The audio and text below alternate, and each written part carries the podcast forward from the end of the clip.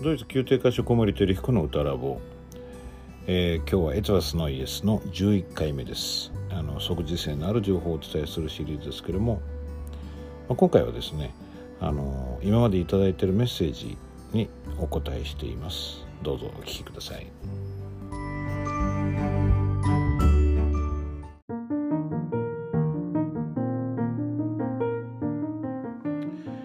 エイトバスノイエス。えー、即時性のある情報をお送りするシリーズですね、えー、何か新しいものというドイツ語ですけれどもエトバスノイエス。これが11回目のエトバスノイエスになるかと思います。えっ、ー、と今までのあの歌ラボに、えー、対して寄せていただいたアンケートとかあのご連絡メッセージからあのご紹介してまあ、質問がある場合にはそれにお答えするようなことをしていきたいと思います。えっ、とあの僕と、えー、共演をしてくださったことがある合唱でねあの共演してくださった方からのメッセージのようですね一つはね。えっ、と子供の頃のように歌うことを楽しみたいと思うようになってきています。今後も声のお便りを楽しみにしておりますということです。どうもありがとうございます。やっぱりその何かの場面で時間を共有させていただいた方からするとやっぱり僕のお話しすることがあの伝わりやすいというかこう連想しやすいところはあるんじゃないかなと思ってます。あのその時のね一緒に演奏した演奏とつなげて考えていただけたら嬉しいなと思います。えー、と別の方でテノールでご自身がねテノールとお歌いになる方がチェンジがガリガリ引っかかってしまう症状にしばらく悩まされていましたと。で耳を塞いで歌うのとか椅子にだらっと座る腹筋のエクササイズなどを実践して調子が良くなりましたと。特に耳を塞いで歌うに関しては自分で気づかなかった細かなピッチの変化やうまく息が流れておらずレガートになっていないところを発見することができて目から鱗でしたということです。これからもティップを聞きたいと言ってくださってますありがとうございますそうなんですよねあのい、まだに僕耳を塞いで歌うっていうの本当に初めてねそれをデビッドにやってもらってからまあ30年ぐらい経ってるんですけれどまあ全く色あせないですねこのティップの意義がね。そのやっぱり色あせないところが深まっているというか、まあ、最初はとにかく耳を塞いで歌うと音程が良くなるよねっていうことがあってそこからなんで音程が良くなるのかなと思ってみると、まあ、いろんなことが起こっていてそこにこうね何度も何度もやっていると自分でその耳を塞ぐっていうことに対してこう観察する目もさらに奥にというか深いところに届いていくようになるんですよねそうするとあらあらこんなところでこんなことまで起こってるのか喉だけだと思ったらお腹の動きも違うなとかねそういうことをすごくいろんな発見をいただけたいただけたもらえたティップですね。あのー、折々でぜひまた試してみてください。あのー、ご自分のその技術のこの変遷というか、えー、また変わっていく過程の中で耳を塞ぐことの意義もまた変わっていくというかあの一緒にこうなんでしょうね手をつないで歩いていくような感じがします。あの片方が進歩するともう片方もまた違う顔を見せてくれるというような面白いですよね。ありがとうございます。えっ、ー、と別の方であのドイツパンのレシピを参考に材料を揃えてみましたと。通っていたパン教室を思い出して手でこねて作ってみようと思います。なんと20年ぶりですと。で今後のリクエストとしてライアーについてお聞きできたら嬉しいと言ってくださってます。はい。あのー、今日も僕ドイツパン焼いたんですけどね。あのー、これはまあ今は僕は時間がねなかなかないこともあってあのパン焼き器のその生地コースでこねて機械にこねてもらってるところがまあ多いんですけれどもある時ですねあのまだドイツに住んでいて日本にこう演奏の時に演奏のたびにこう帰ってきた頃にあの新国立劇場の公演に参加してそれでまあ新国立劇場の方で用意してくれるウィークリーマンションみたいのがあるんですけどそこにいわゆる普通のオーブンレンジがあったんですよね。あの特段こう高級なものでもないんだけどでも一応オーブン機能があるので、まあ、オーブンでパンを焼けると。でちょっと100円ショップとか友達から借りてきたボールと、えー、ねあのそういう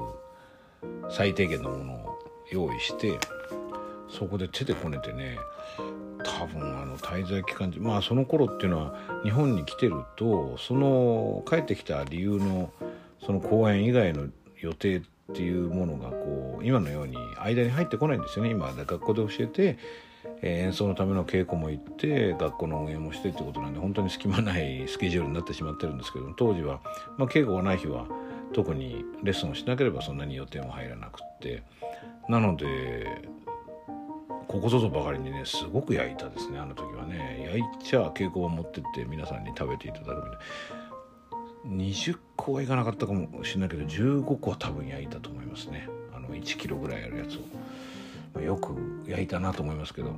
あの手でこねる感覚ってなかなかいいんですよね。美しい感覚というか。あのそれでこう艶が出てくるまでこねるのでその粉の具合をこう見ながらこの塩梅を見ながらこねるっていうのが非常に何て言うんでしょう。一瞬こう職人になったような気持ちになったりしてなかなか良かったです。とはいえ今なかなかねあのそういうルーチンが作れないんですけどいつかまた手でこねてみたいと思います。どうもありがとうございます。えーと、他の方にですね、えーとまあ、ツイッターで見てくださってた方が、まあ、あの僕の知り合いからこう聞いてでちょ大変調子が良くなって嬉しかったので連絡しましたと言ってくださってる方もいらっしゃいましたありがとうございますまああのいろんなティップを取り揃えてますのであのー、ちょうどこういうのことで困ったなっていうことがある方にえ出会っていただけるとね僕としてもとても嬉しいので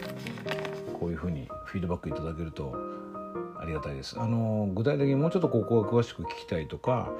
これ意味が分かんなかったよなんていうフィードバックいただけるとそれでまたお話できることも増えていくかなと思うのでもしそんなこともあったら是非お願いしたいです。えー、別の方で歌ラボ3話ぐらい聞きましたと。服を脱ぐ着ることの感覚と集中力の話が面白かったですと。えー、っとまあ、外国にいらっしゃる方なんですけどもその方が、まあ、そのこの土地のね大人の様子を見ていると成人したらみんな対等という社会的な空気がパフォーマンスを上げるかなと感じることがあったと。人種差別で全く対等じゃない部分もあるけど主義や法律が絶対大事という共通認識が人を安心して成長させるんじゃないかと。あのあこの方古典ラジオも聞いてるんですねヤンヤンも話してたけど日本ではその場の空気とかその場の偉い人によって物事が決定されることが多いらしいと、まあ、それがこう人を緊張させたり疲れさせるなと思ってらっしゃるということですね。まあ、やっぱりその、まあ、服を着る脱ぐっていうのは切断道絡みでまあ、僕はそのとりあえずは二極化することで図式をはっきりさせたいので、まあ、東洋と西洋というふうにまずは言ってしまうんですけどね。本当はそれ以外にもいろいろ対比はあるんだけれども、まあ、その場合で言うと我々東洋向こうが西洋ってことでまずは考えますけれども。その東洋あるいは日本ですかね。の中でその、まあ、ヤンヤンさんが、まあ、空気偉い人のその支配力ということで決定される、まあ、無言の圧力とかそういうことですかね。まあ、これもそのなんでしょうね。その土地のね必要性が生んだメンタリティだと思うんです。だから僕はこれを悪いからやめてしまえということは全然思っていなくて、その出自というかなぜそうなったかということを知ることが非常に豊かじゃないかなと思ってやっぱり空気を読むっていうのは僕はこれはちょっとポッドキャストでお話ししてないかもわからないですけども我々の国がやっぱり自然災害が多くてですねしかも島国でパッとね隣の国に、えー、避難することもできないでこの閉じ込められたというかその中でその自然災害とかいろんなことがあって困ってる中で協力し合わないとやっぱり生き延びていけないわけですよね。だからみんながどう思ってるのかなっていうことを考えることは非常に、まあ、有益なことだしそれによってこうお互いを救い合ってきたっていう経緯があると思います。だからこれは決して軽んじてはいけないと僕も思っていてただそういう癖があるということを分かっているとここぞという時に空気を乱すというか周りの人とはちょっと考えが違うけどもちょっとその自分の意見を披露してみようっていう勇気につながっていくといいなというような気持ちがありました。ありがとうございます。それからもう一つご紹介します。日本では、えー、意見の言い過ぎ、えー、でもドイツに行ったら空気を見まくりというお話が面白かったです。まあこれがねまあ、僕の本当に辿ってきた道なので嘘をつくわけにいかないでそうお話したんですけれどえ海外に行った多くの人がほろ苦い思い出として持ってるんじゃないかなと。あのそうですよね。あのやっぱりどっかしら、まあ、国によって例えばフランスとドイツでも違うしアメリカとドイツでも違うと思うんですよね。うん、でも何かしらこう自分の、うん、属する文化圏と違う価値観にあった時に、まあ、この「ほろ苦い思い出」って書いてくださってますけれどもなんかそのあそういうつもりじゃなかったのになっていうようなことがやっぱりただ起こるんですよね。あの起こってしまうわけです。でそれが起こった時になんでこのことが起こるんだろう起こるはずじゃなかったのになっていうことを考えるというかそれに思いを馳せることがすごく有意義なのかなと。まあ、結局それはまあメタ認知につながっていくわけであの、まあ、自分を知ることですよね。己を知ることによってこう自分がどっから生まれてというかどこでこうその根っこを持っていてどこに向かっていくのかっていうのが分かるといろんな意味でのこう方向性とかを決める上で迷いがだんだん減ってくるんじゃないかなというふうに思います。はいえーと、今までのあのご意見やアンケートのあのメッセージなどからご紹介しました。えー、とこれからもねあのまたご意見いただくたびにこういうシリーズも続けていきたいと思います。